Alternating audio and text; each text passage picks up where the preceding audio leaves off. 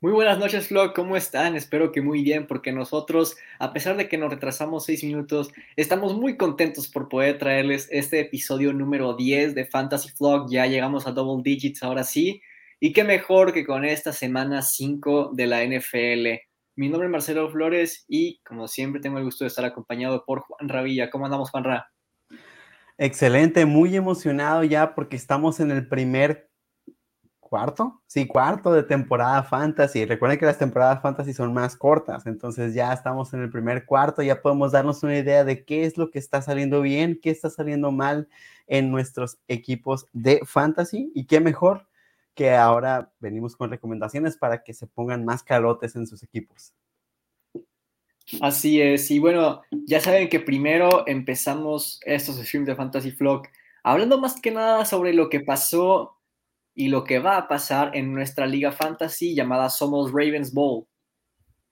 Y pues los resultados de la semana 4. Aquí el primer partido que me aparece de semana 4 pues es el mío, como cada quien tiene su aplicación. Mi equipo se llama Consolo, me enfrenté al equipo Corby Knight de Luis Alfredo.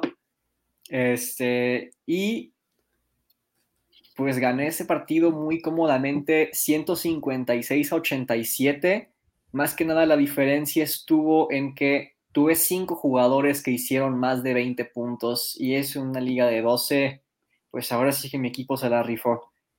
En cambio, pues en el equipo de Luis Alfredo, Peyton Barber no tuvo snaps, Christian Kirk no tuvo su partido, Brandon McManus tampoco le quedó muy bien, la defensiva de los Patriots no le quedó bien. En fin, hay más semanas y 2 a 2 por lo pronto no es un mal récord tomando en cuenta que únicamente hay tres personas con más de dos partidos ganados en esta liga tan competitiva. El siguiente macho que me aparece es el de Raven Instincts contra Malvertis, el equipo de Esteban contra el equipo de Mario. Y bueno, Esteban sigue teniendo problemas con la aplicación, simplemente no puede entrar a su cuenta y de verdad esperemos que arregle ese problema porque su equipo se veía prometedor para esta temporada de hecho, es quien tiene a Lamar Jackson. Y pues a Mario, más que nada, quienes le marcaron la diferencia fueron Aaron Rodgers, Austin Eckler y Jonathan Taylor, con más de 20 puntos cada uno. El siguiente macho que me aparece es el de Are You Kidding Me contra Fifty Shades of Ray, o sea, Miguel Madrid contra Marcelo Náñez. Y acá pues lo que marcó la gran diferencia para que el equipo de Fifty Shades of Grey se llevara el duelo 134-95 es que tiene este dueto de Patrick Mahomes y Tyreek Hill. Simplemente destrozaron a, a, las Águilas de Filadelfia. Y a pesar de que su defensiva le hizo menos un puntos, sacó el resultado. Más que nada a Miguel le quedó mal. Odell Beckham Jr., ahí perdón por esa recomendación que había hecho, no funcionó.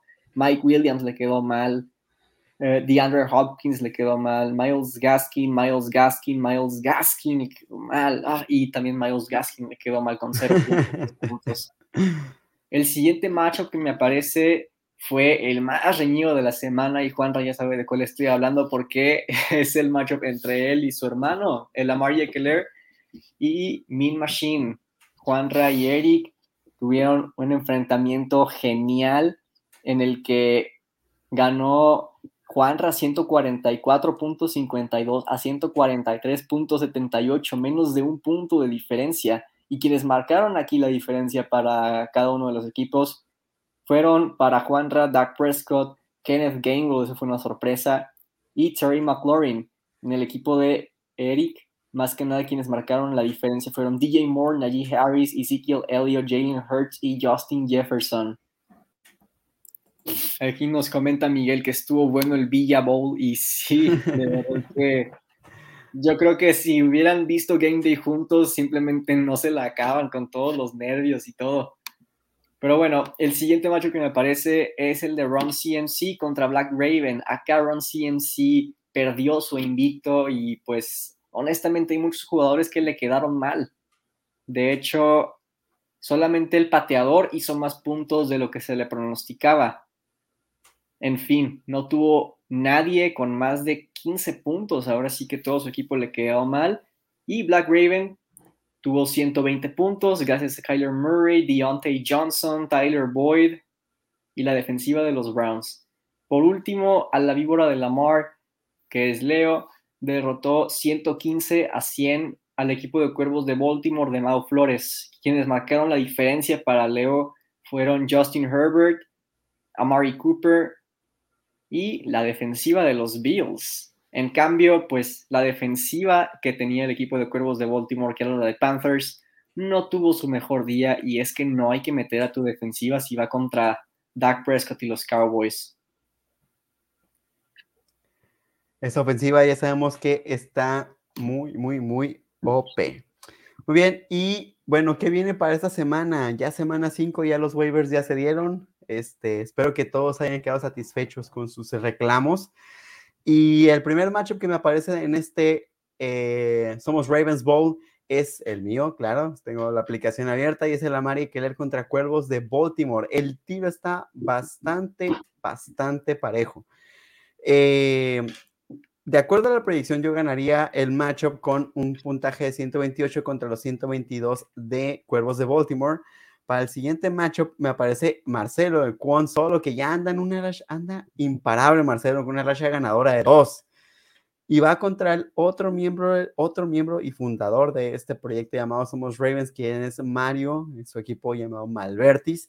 Y bueno, de acuerdo a esta proyección, Marcelo vuelve a esta racha negativa con un puntaje de 110 contra los 112 que marcaría Mario de acuerdo a la proyección.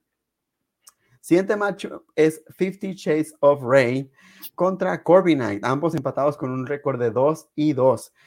En, este, en esta ocasión, la diferencia es mínima, pero de acuerdo a la proyección, 50 Chase of Ray ganaría el matchup con 112.7 contra los 112.5 de Corby Knight, equipo de Luis Alfredo. Seguimos con Min Machine, quien no ha tenido la mejor de las suertes en este Fantasy Bowl, en este, perdón, somos Ravens Bowl, pero en la proyección ya aparece como un contundente favorito, ya que Marcelo, pues, está teniendo problemas, sigue teniendo problemas con su aplicación, esperemos que pronto pueda resolverlos. El equipo de Min Machine ganaría el matchup con un puntaje de 121 contra los 95.54 Ravens Instincts.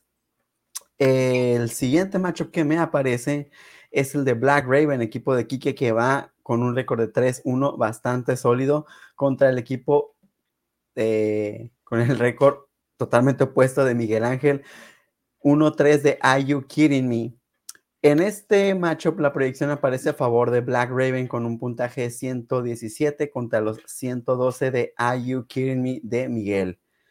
Siguiente matchup es el de Leonardo, el otro miembro del staff de aquí de Fantasy Flock, quien aparece con una proyección de 119 contra los 129 del líder de este Somos Ravens es Ron CMC. Y esta vez el matchup estaría a favor de Ron CMC con un puntaje de 129 contra los 119 de a la víbora de la mar de Leonardo. Y esos serían los encuentros para la próxima semana. Vemos aquí que Eric está teniendo dificultades técnicas. Esperemos que se pueda integrar pronto a la transmisión. Bueno, pues eh, a ver ahí, Eric, si puedes hablar para ver si te escuchamos con la cámara apagada.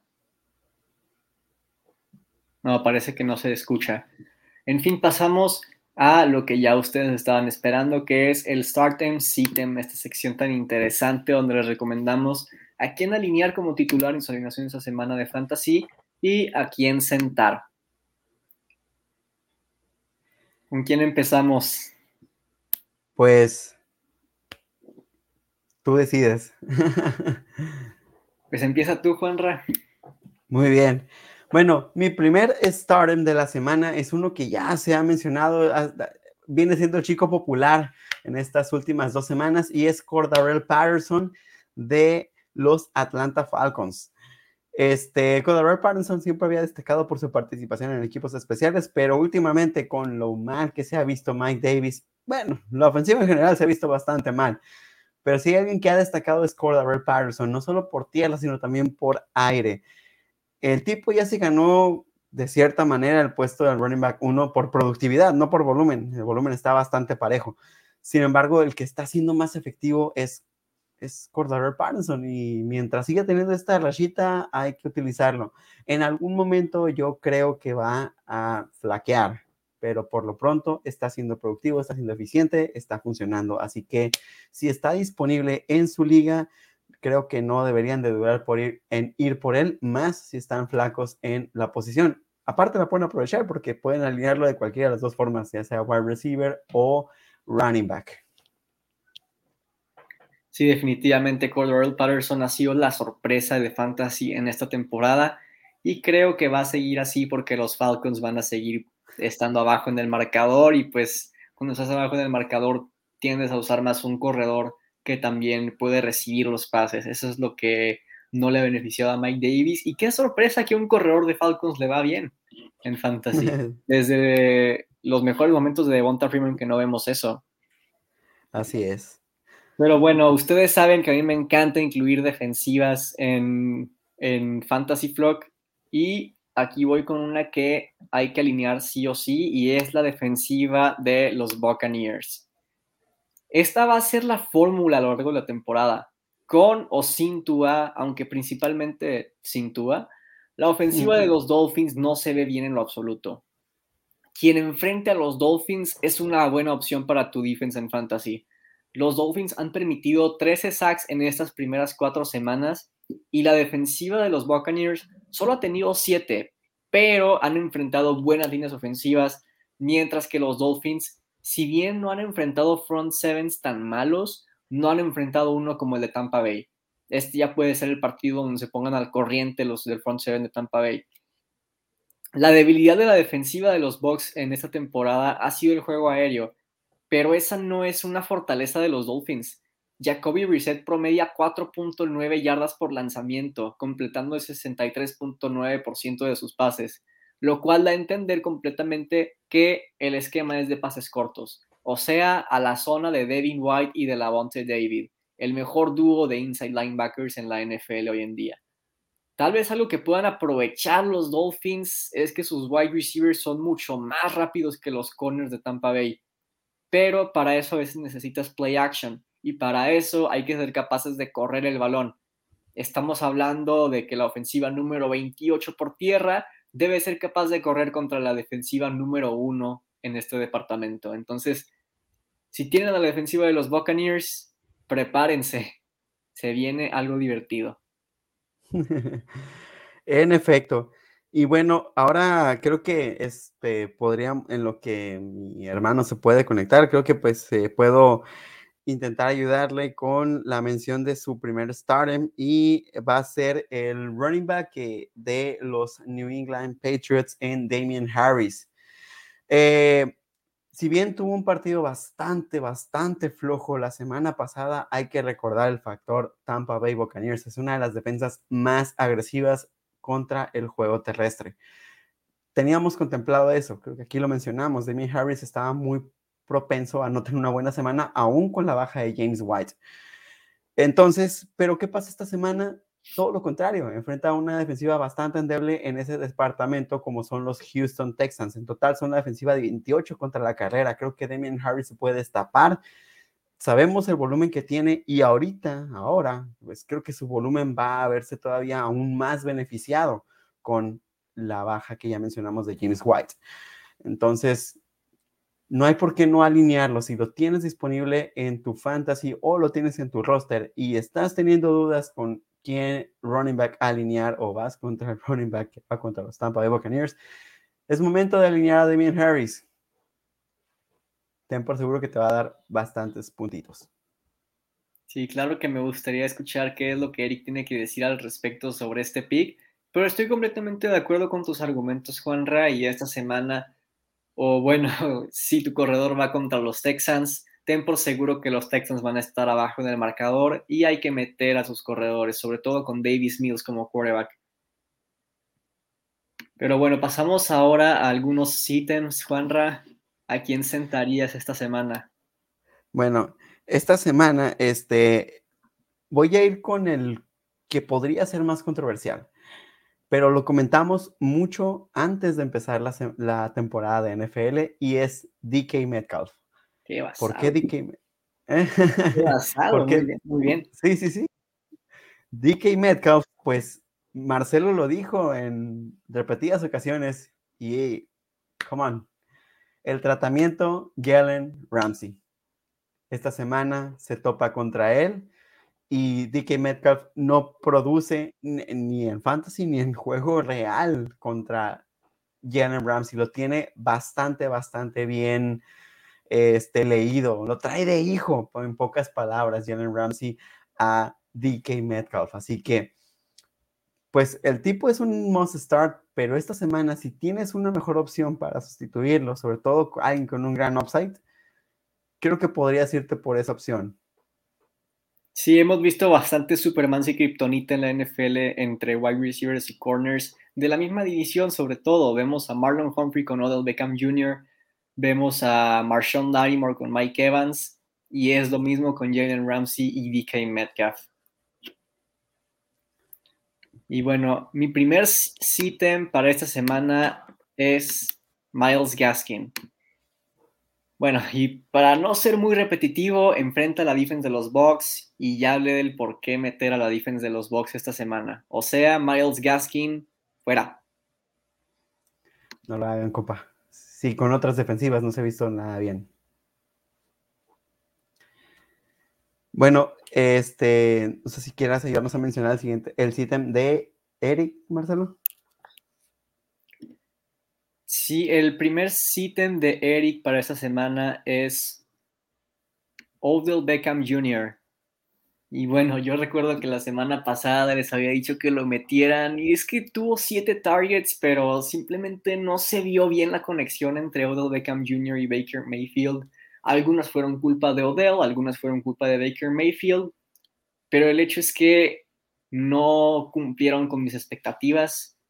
Fue un juego extraño porque pensábamos que un partido entre Browns y Vikings sería de muchos puntos y únicamente queda 14 a 7. Pero bueno, esta semana enfrenta a los Chargers. Hemos visto lo buenos que han sido los Chargers en defensiva, enfrentando buenos wide receivers incluido el de los Cowboys, y aún así permiten únicamente 20 puntos en ese partido. Lo que han hecho los Chargers es excelente y ahora sí que su coach debería ser considerado para coach del año. Totalmente. Y bueno, pasamos ahora a la siguiente etapa de Stardoms de esta semana. Y bueno, me toca, me toca arrancar a mí. Y pues el stardom que tengo para esta semana es un muchacho del que hablamos la semana pasada, me parece, en Zach Moss. Y bueno, Zach Moss había tenido una, un excelente, una interesante más bien progresión en cuanto a volumen. Eh, Mao tiene una, un, un, número que es para el regla y ya se estaba acercando a esto para convertirse en, el, en el caballito de batalla de estos eh, Follow Bills. Y a pesar de que el juego este, puede llegar a estar repartido, hay un factor. ¿Me, escuchan? Sí, ya, ya, se bueno, Al menos así sin la cámara, ¿no? Al menos que puedan escucharme. Sí, unas por otras, está bien. Bueno, qué bueno que ya llegaste y bueno, me toca seguir hablando de, de el Star de esta semana que en SACMOS yo creo que podría ser darse otra vez el, el, escenario en el cual repartan mucho el volumen de juego entre él y Devin Singletary, pero aún así a los, a los Chips se les puede correr y se les puede correr en línea de gol. Y creo que este, aunque no tenga una productividad enorme las posibilidades de que te convierta algún touchdown Zach Moss, ahí están.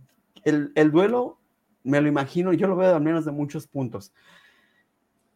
Y yo estoy seguro que el staff de cocheo se, se ha dado cuenta de esta debilidad de los Kansas City Chiefs la tiene que aprovechar.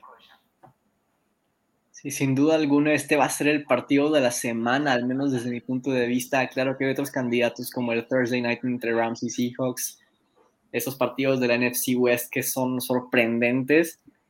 Pero sí estoy de acuerdo completamente en que Zach Moss, te puedo afirmar ahorita que va a tener un touchdown en ese partido, al menos. Pero bueno, mi siguiente startem va a ser Chase Edmonds, corredor de los Cardinals. Y recuerdo que en nuestra tier list de corredores para esa temporada de Fantasy, Juanra, teníamos tanto a Chase Edmonds como a James Conner en Do Not Draft. Y vaya que nos equivocamos aquí, los Cardinals son la ofensiva número uno, tanto en yardas como en puntos por partido. Y parte de eso es porque Kyler Murray ha distribuido muy bien el balón. Tiene seis jugadores con un mínimo de 15 recepciones. Y quien lidera a los Cardinals en recepciones es Chase Edmonds con 20. No es DeAndre Hopkins. O sea, tiene cinco recepciones por partido Chase Edmonds. Y los 49ers le han permitido 26 recepciones a los corredores rivales, aunque 16 de ellas fueron en un partido contra los Lions. Lo único que me tienen tranquilo es que los partidos de la NFC West tienden a ser completamente diferentes a los pronósticos. Pero aún así creo que hay muchas probabilidades de que Chase Edmonds tenga un buen día en términos de fantasy contra esta defensiva que ha permitido cinco touchdowns terrestres. Sí, me, me encanta Chase Edmonds esta semana contra los Niners. Me encanta. Háganse un favor y alíñenlo. Eh, Eric, vamos en el segundo stardom de, de la semana. Muy bien, entonces mi, mi segundo starter es el running back de los Tampa Bay Buccaneers, Leonard Fournette. Se ha establecido como el running back uno de este equipo, ¿verdad? A pesar de, pues, eh, por ahí una aparición de Ronald Jones. Eh, van contra la defensiva de Miami, a la cual se le puede correr con relativa facilidad, digamos. En, lo que va de la campaña han permitido 547 yardas, que lo colocan en el rank 27, han permitido 5 touchdowns por la vía terrestre y promedian 4.3 yardas por acarreo, lo cual es bastante bueno, ¿verdad? Para, bueno, para los running backs del equipo contrario. Entonces, si lo tienes en, tu cuadro o si llega a estar disponible en los waivers, que la verdad lo dudo, puedes confiar en que Leonard Fournette te pueda sacar por lo menos unos 15 puntos.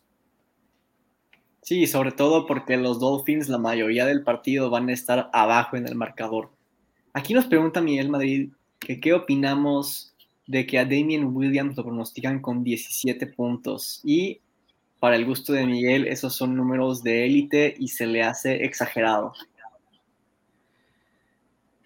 Pues creo que el potencial ahí está, sobre todo con un, backfield tan, tan solo ya, con eh, sin Cohen y sin Montgomery.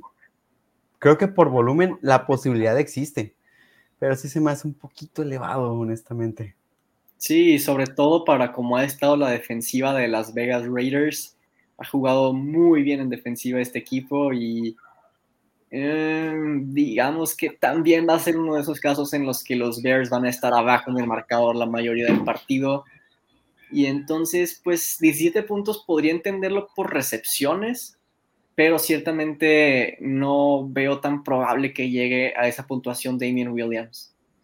Estoy totalmente de acuerdo con ustedes yo creo que van a buscar repartir un poco más el, juego entre los wide receivers, entre Justin Fields, ¿verdad? Veo muy difícil esa, esa, esa proyección, pero pues vamos a ver de qué va a ser corredor uno, va a ser corredor uno para, para Chicago. De hecho, yo me iría por otro lado y creo que no lo tenemos aquí con Darnell Mooney. Eh, los wide receivers se han visto muy bien contra los, contra los Raiders. Sí, aunque el cuerpo de corners de los Raiders también ha jugado mucho mejor de, lo que se pronosticaba para la temporada, sobre todo Casey Hayward. Pero bueno, aquí nos vuelve a comentar Miguel, me siento triste porque apenas hice un trade en el cual recibo a Carson y doy a Fournette. Hoy salió el diagnóstico de una lesión de disco del cuello y bueno, oh. en este momento transmito, pero si estuviera yo en el chat pondría una F por Miguel. F, F, F en el chat por Miguel. Continuamos. Y pasamos con los siguientes, la siguiente ronda de Sirens. Eh, ¿Voy yo? Sí. Voy a, ¿verdad? Bueno, eh, pues voy a, decir Najee Harris. Creo que Najee Harris se ha visto mal como un, como un running back en la función principal de la posición. Si ha sacado puntos, ha sido por aire. Entonces, creo que esto se está viendo reflejado en la productividad en específico en esa área y creo que este, creo que va a ser otra semana floja. Podría ser que, que consiga algún par de puntos eh, por, por, el, por vía aérea, pero ah, lo veo complicado. Yo creo que Najee Harris poco a poco tienes que empezar a dejar de considerarlo como una opción principal. Sí, en esta situación yo creo que hay que ser un poquito pacientes porque Terry Bridgewater está listado como cuestionable. Y por eso yo creo que si juega Drew Lock es el mismo caso del que siempre hablo. Los Broncos van a estar abajo en el marcador si juegan con Drew Lock. Entonces, los Steelers estarían tratando de correr todo el día. Y digo tratando porque ni ellos pueden correr, ni a los Broncos se les puede correr. Pero además, bueno, si juega Terry Bridgewater, ahí sí ni lo piensen, déjenme en la banca. Ah, bueno, además. Ah, perdón. bueno, solamente para todavía este, hemos visto lo que las defensivas, bueno, cómo se han visto las defensivas por tierra contra esos Broncos. En particular, lo tenemos un caso, un registro cercano con los Baltimore Ravens, ¿no? Ahora sí, ¿qué ibas a decir, Eric?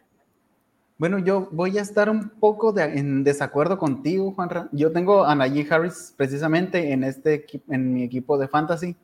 Y si bien empezó muy flojo porque solo querían acarrear el balón con él, al poco tiempo se dieron cuenta que también podía recibir eh, balones. Entonces, ahorita precisamente está rankeado en la posición número 6 porque ha tenido bastante productividad después de la semana 1, aún con defensivas, pues digamos, complicadas para el acarreo o para los corredores.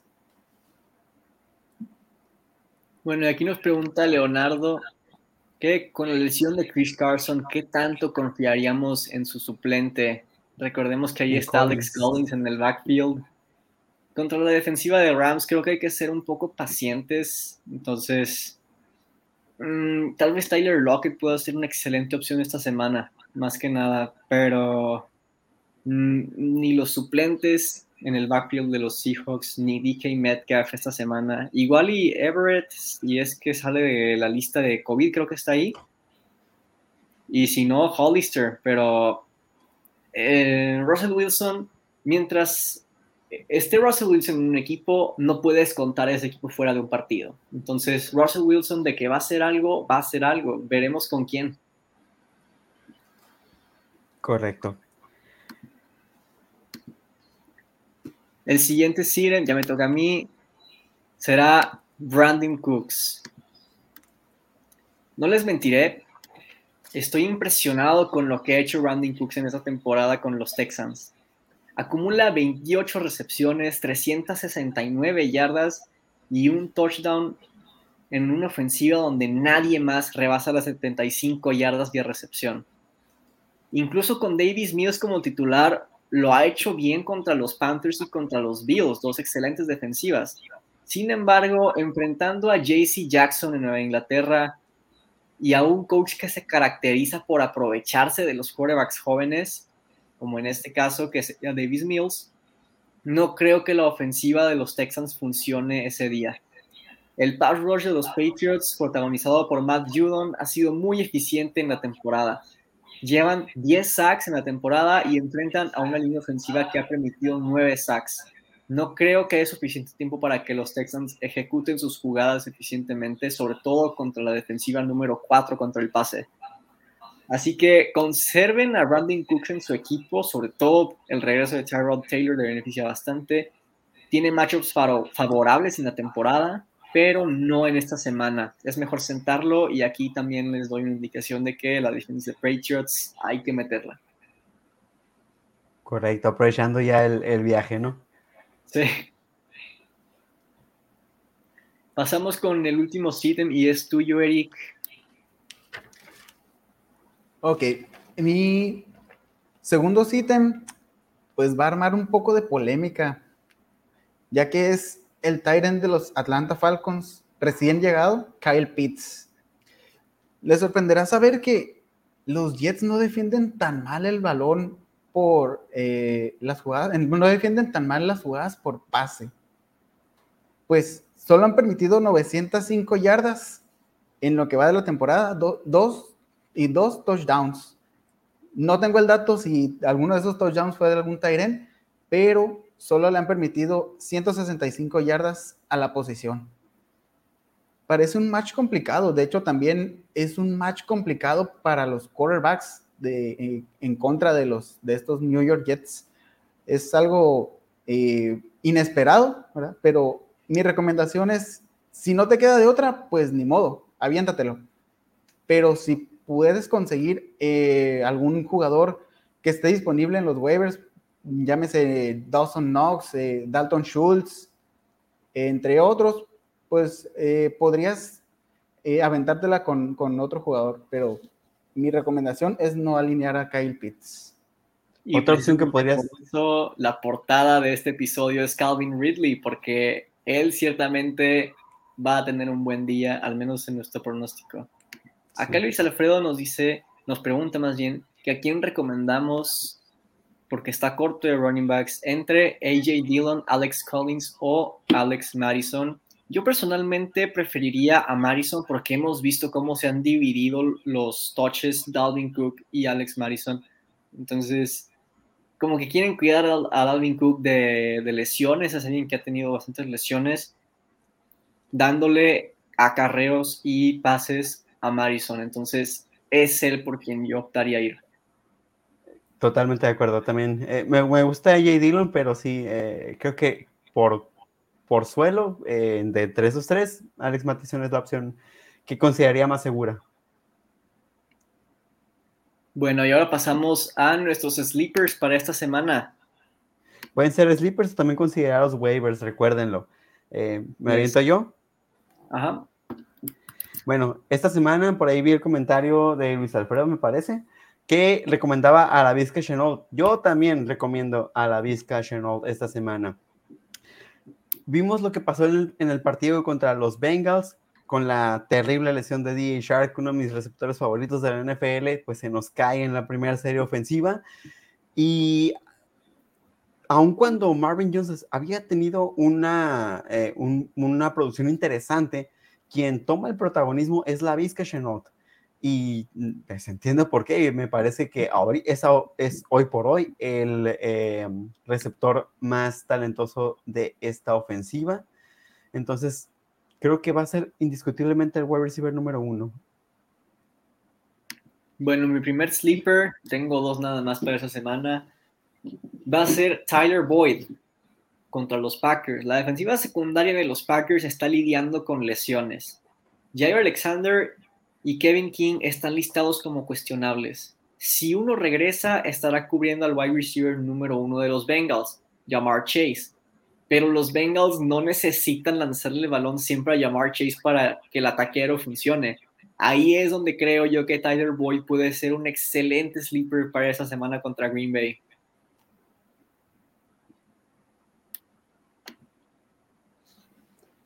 Eric, no sé si tengas algún sleeper por ahí. Muy bien, mi, primer sleeper es Jamison Crowder, wide receiver de los New York Jets. Acaba de regresar la, la semana anterior y fue líder en targets con nueve, de los cuales tuvo siete recepciones para 61 yardas y un touchdown. Tal vez eh, Jamison Crowder pudiera ser este wide receiver de experiencia que necesita Zach Wilson para establecerse como un, quarterback eh, completo, ¿no? Eh, y recordemos que va contra Atlanta, una auténtica coladera de yardas aéreas, ¿no? han permitido 1056 y 11 touchdowns. Entonces, creo que es, considero que es una buena opción, además de que está en el roster de menos de 10% de ligas. Así que puede estar disponible. Aquí nos dice Miguel, aunque también depende, refiriéndose a Tyler Boyd, si activan a T. Higgins. Más que nada, yo creo que Tyler Boyd es un poco más talentoso que T. Higgins y aparte lo alinean bastante en el slot con una defensiva secundaria lidiando con lesiones, poner un wide receiver en el slot puede exterminarla por completo. Pero bueno. Además, perdón, además, este eh, tiene más rutas recorridas que T. Higgins y siempre soy impactado. Por juego, obviamente, para hacer el promedio. Sí, y sobre esto de Jamison Crowder, ahora sí que Zach Wilson por fin pudo demostrar de qué está hecho qué dardos puso, sobre todo el que fue a Corey Davis de como casi 60 yardas aéreas. Eso es lo que hemos visto a Zach Wilson hacer. Y ahora sí que por fin espero que ya sea el breakout game eh, para que veamos al Zach Wilson que queríamos ver. Sobre todo, ¿cómo, te, ¿cómo sacas un partidazo así viendo de cuántas intercepciones acumuladas? El tipo tiene, tiene materia de, de estrella. Bueno, mi siguiente sleeper o recomendación para esta semana es Dalton Schultz. Se ha ido bastante en ligas, la verdad es que empezó, me parece que como en el cuarenta y tantos por ciento de, de, ocupación y ahorita ya va, me parece que arriba del 70, sí, en el 70 por ciento de ocupación en equipos fantasy. Es altísimo lo que, sea, lo que se ha reclamado. Y pues son los targets. De cuatro semanas, en tres ha superado la proyección y bastante. Tiene, en esas tres semanas que superó la proyección, tiene seis targets lanzados. Entonces, es a un tipo al que le lanzan en un, un, un volumen bastante considerable. Sí, totalmente de acuerdo. Acá Miguel nos dice ya arma el grupo de Wilson Lovers, Marcelo. Y es que pareciera que si un quarterback se apellida Wilson, ya me convierto en su fan. Zach Wilson, Russell Wilson. Pero bueno, estoy seguro de que Juanra se uniría al grupo de Wilson Lovers. Yo estaba en ese barco desde BYU. y tengo que admitir que yo no. Yo desde pretemporada. Pero bueno, mi siguiente sleeper va a ser Chuba Hubbard. Ahora, Chuba Hobart no es Christian McCaffrey, obviamente. Eh, el juego terrestre no funciona igual con McCaffrey que con Chuba, para nada. Pero esta semana enfrentan a Filadelfia, la defensiva número 31. 5 recepciones en sus últimos dos partidos. Así que me gusta para esta semana. Podría decirse que es un boomer bust. Sí, todo depende de si activan o no a Christian McCaffrey. Había escuchado tentativas de que podría entrar, pero se ve complicado. Bueno, mi siguiente sleeper se trata de Kadarius Tony, wide receiver novato de los New York Giants. Eh, es muy probable que ni Sterling Shepard ni Darius Slayton estén de regreso para este juego y si lo están, eh, probablemente sea de manera muy limitada. Entonces, Kadarius Tony quedaría como wide receiver 2 solo detrás de Kenny Goladay, al cual pues muy probablemente eh, tenga encima a Trevon Dix todo el partido. Y pues hablando de coladeras en la defensiva, pues no podemos dejar fuera la de Dallas. Más 1.261 yardas han permitido en lo que va de la temporada y 9 touchdowns. Entonces, no me voy a cansar de hablar de esta defensiva secundaria de Dallas hasta que vea que mejore.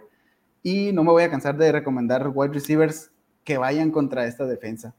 Entonces, mi recomendación es Kadar Stoney si te hace falta algunos puntos ahí para mejorar tu proyección. Sí, claro, sobre todo como ha ido ascendiendo en la temporada que Darius Stoney y qué mejor oportunidad que contra esta defensiva secundaria cuando eres un wide receiver número 2, al menos para ese partido. Sí, ayuda mucho que no, vaya, que no vas contra Trevon Diggs, ¿no? Nos pregunta Luis Alfredo, ¿confiamos en Jared Cook, Titan de los Chargers, para titular? Creo que sí. Jared Cook es alguien excelente en red zone y tiene ahí a Justin Herbert lanzándole el balón. Sí, yo también creo que es una muy buena opción. Y vimos la cantidad de targets que le mandó eh, Justin Herbert en el, último partido. Eh, me parece que fueron, sí, sí, fueron siete siete targets enviados a Jared Cook. Es un volumen bastante considerable, la verdad. Bueno, ¿y, bien, otro sleeper, Juanra? Sí, iré por mi último sleeper y es, o, también si está en opción de waivers, tómenlo. Creo que es Emmanuel Sanders. Este tiene una ocupación del 60%, entonces hay muy, muy buenas posibilidades de que esté disponible en sus ligas fantasy. Y bueno, simplemente es la defensiva de los Kansas City Chiefs. Son una verdadera tragedia. Este, entonces, otro, todos los wide receivers que se han enfrentado contra los, los, Kansas City Chiefs, este, les ha ido bastante bien. de hecho, me parece que son la ofensiva número 32 en este departamento. si no es, o son la 32 o son la 31, están ahí entre ellos y los Tampa Bay Buccaneers disputándose esa, ese título. De hecho, Juan Ramón, eh, son la, la, número 32 eh, y Dallas es la 31. Ah, ya le ganaron. Así es. Bueno, la semana pasada, la semana pasada Tampa Bay ahí estaba disputándose ese lugar, pero sí, eh, es momento de, de, ir por Emmanuel Sanders. Inclusive está más disponible que, que Cole Beasley. Creo que a mi parecer es un poco mejor, mejor jugador. Sí, claro que le ayuda bastante a los Buccaneers haber enfrentado al cuerpo de wide receivers de los Patriots. Pero bueno, estos fueron nuestros sleepers y pasamos a un último detallito que es el pick de la Survivor para esta semana. ¿Quién quiere empezar? Bueno, si me lo permiten, yo recomendaría a. Ay. A los Tampa Bay Buccaneers. Van contra Miami, sabemos que la desgracia de equipo que es ahorita. Eh, me, parece un pick bastante seguro, muy conservador. Entonces, pueden tomarlo. De hecho, el mismo iba a decir yo, pero para no repetir, voy a decir que los Patriots, enfrentando a los Texans, hay que confiar en Bill Belichick en la defensiva contra la ofensiva de Davis Mills. Los Patriots van a ganar esta semana 100%.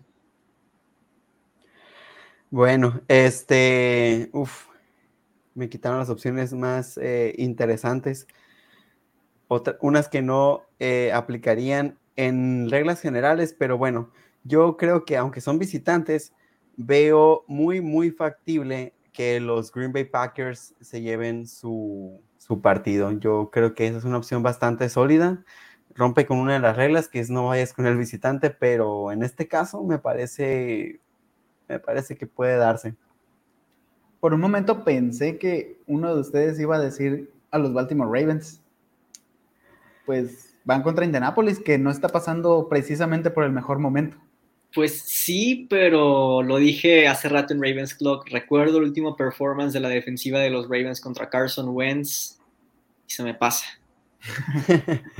sí, además, eh, si bien está pasando por un mal momento, yo creo que sí son un equipo talentoso que le falta ajustar, eh, acomodar un par de piezas y quién sabe, podría ser contra estos mismos Ravens. Yo sí puedo ver que un escenario en el cual este partido pueda estar cerrado. Acá Miguel lo que piensa es que esa ya todos nos la sabemos, Eric.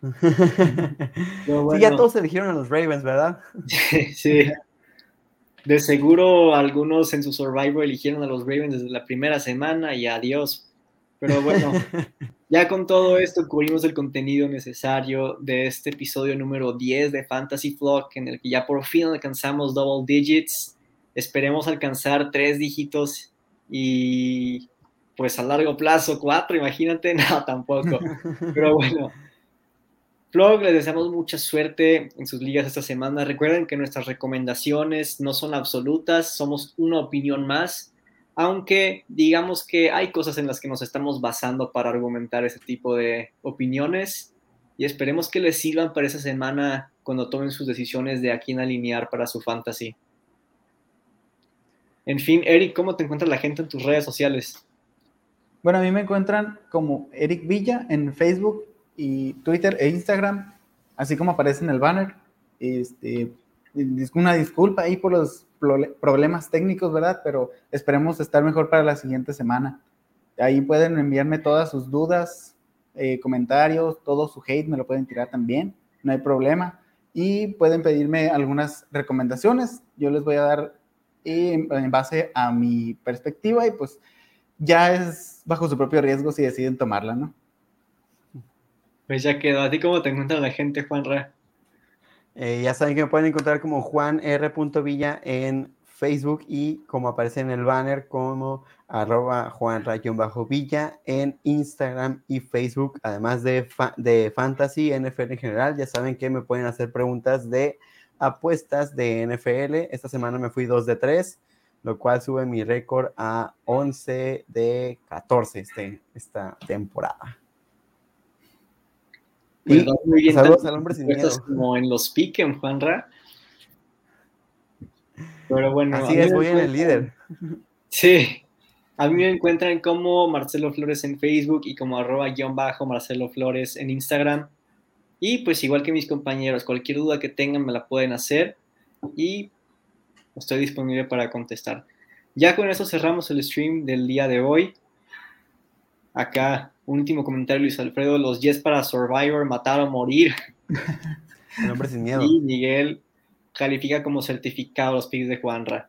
En fin, una vez más les deseamos muchísima suerte en sus ligas en esta semana y nos vemos el siguiente martes. Ahora sí, creo que regresaríamos a la agenda común de Somos Ravens para darles nuestros puntos de vista sobre sus fantasies.